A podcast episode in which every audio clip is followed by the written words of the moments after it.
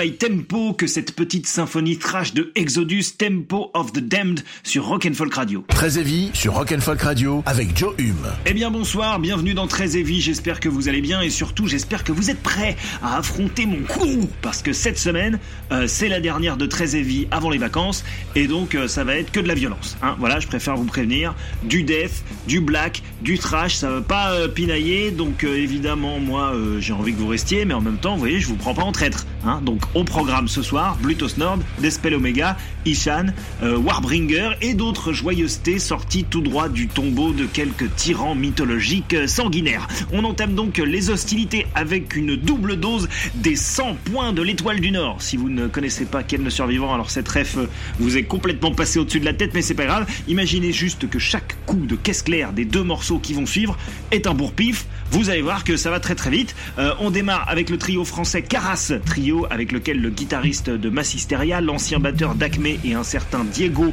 à la basse et au chant construisent un pont entre Nails et High on Fire. Alors attention, hein, c'est non sécurisé, donc vous pouvez chuter à tout moment. Euh, et si c'est le cas, vous vous retrouverez dans la fosse au crocodile avec Black Breath, dont on écoutera le pulsatif Sentenced to Life juste après. Donc Caras, Litany for the Lost Souls, très c'est jusqu'à 21h. C'est Joe Hume avec vous. Vous écoutez Rock Folk Radio.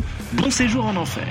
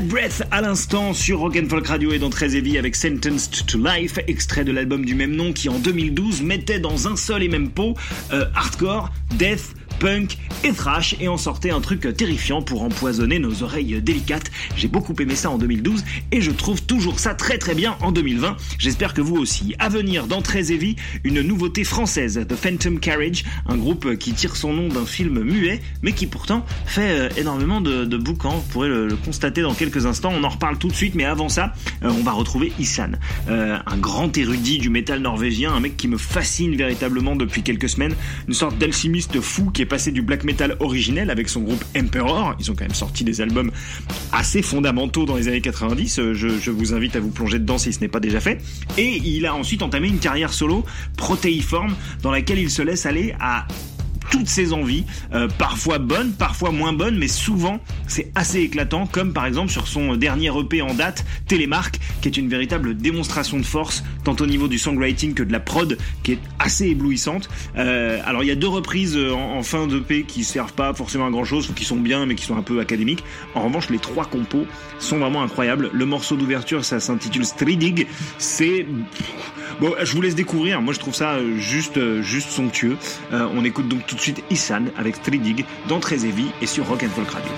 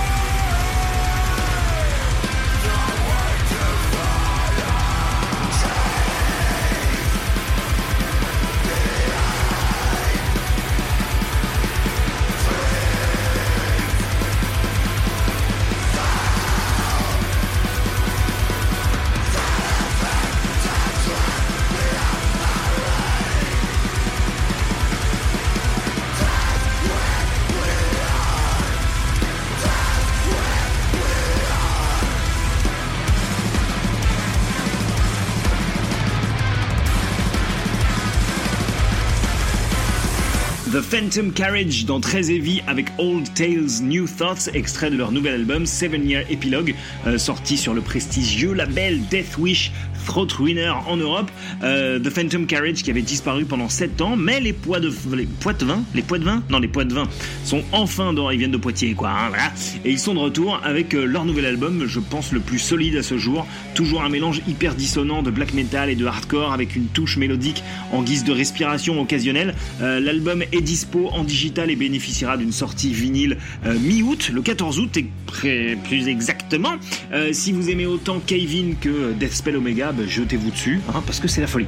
Euh, tiens, bah, en parlant de Deathspell Omega, voilà, les patrons du black metal qui désorientent, euh, les Français venus d'un monde alternatif où tout n'est que chaos et nihilisme, euh, écoutons-les, écoutons-les. J'ai puisé dans leur riche discographie et ressorti Drought, leur formidable EP de 2012, qui laissait entrevoir une facette assez inédite du groupe, qui, bah, tout en conservant ses indéniables qualités techniques, balançait ses titres les plus directs et accrocheurs à ce jour. Alors attention, euh, quand je dis ça, c'est plus dans l'idée de vous faire accrocher euh, par des chaînes euh, à même la peau et de vous faire traîner sur une terre aride et, brûlante jusqu'à ce qu'il ne reste plus de vous qu'un tas d'os poussiéreux. Hein. C'est pas accrocheur comme le dernier Kravis, quoi. Tu vois, c'est pas la même chose.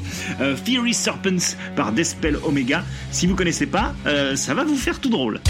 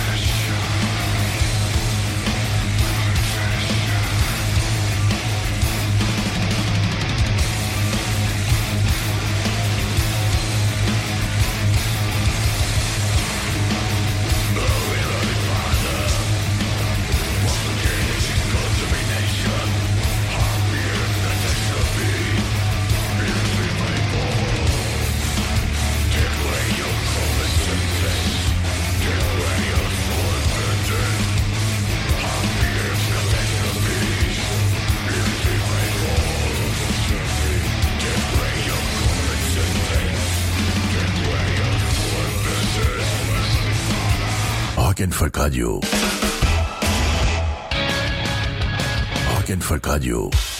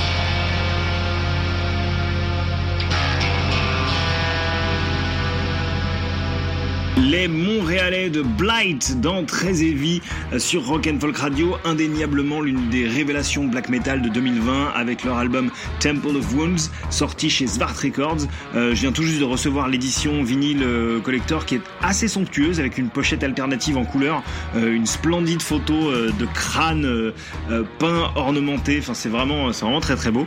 et le mastering vinyle est profond et m'a vraiment permis de, de redécouvrir l'album sous un jour plus flatteur encore. Le morceau qu'on écoutait à l'instant est à mon goût le plus abouti du lot. Ça s'intitule Before the Monolith. Euh, Blight, c'est sorti euh, maintenant. Temple of Wounds, euh, jetez-vous dessus. C'est une petite recommandation personnelle. Maintenant, pour la première fois de l'émission, on va ralentir un tout petit peu le tempo, mais conserver le groove, voire même l'intensifier avec Curse the Sun, un groupe de stoner doom revenu de loin, mais toujours une valeur sûre en termes de riff et de production crunchy. Alors clairement, euh, ça réinvente rien du tout, mais parfois se faire un petit truc confortable comme ça, ça permet de se rincer la bouche et de se nettoyer le palais avant de repartir déguster des trucs euh, plus abrasifs. Euh, ça tombe bien puisque juste derrière ça il y aura le nouveau Warbringer.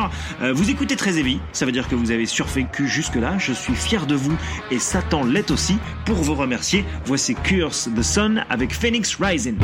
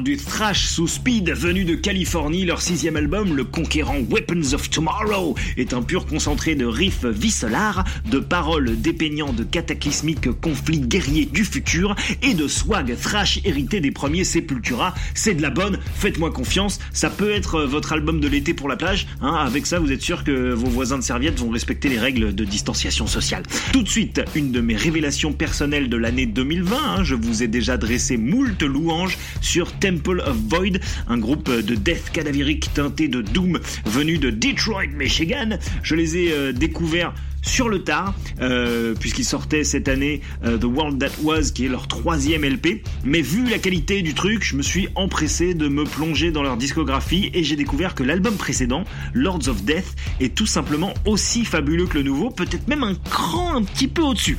On va tout de suite écouter le point d'orgue de cet album, le morceau qui, par sa puissance et son aura macabre, rend tout l'album brillant, Graven Desires.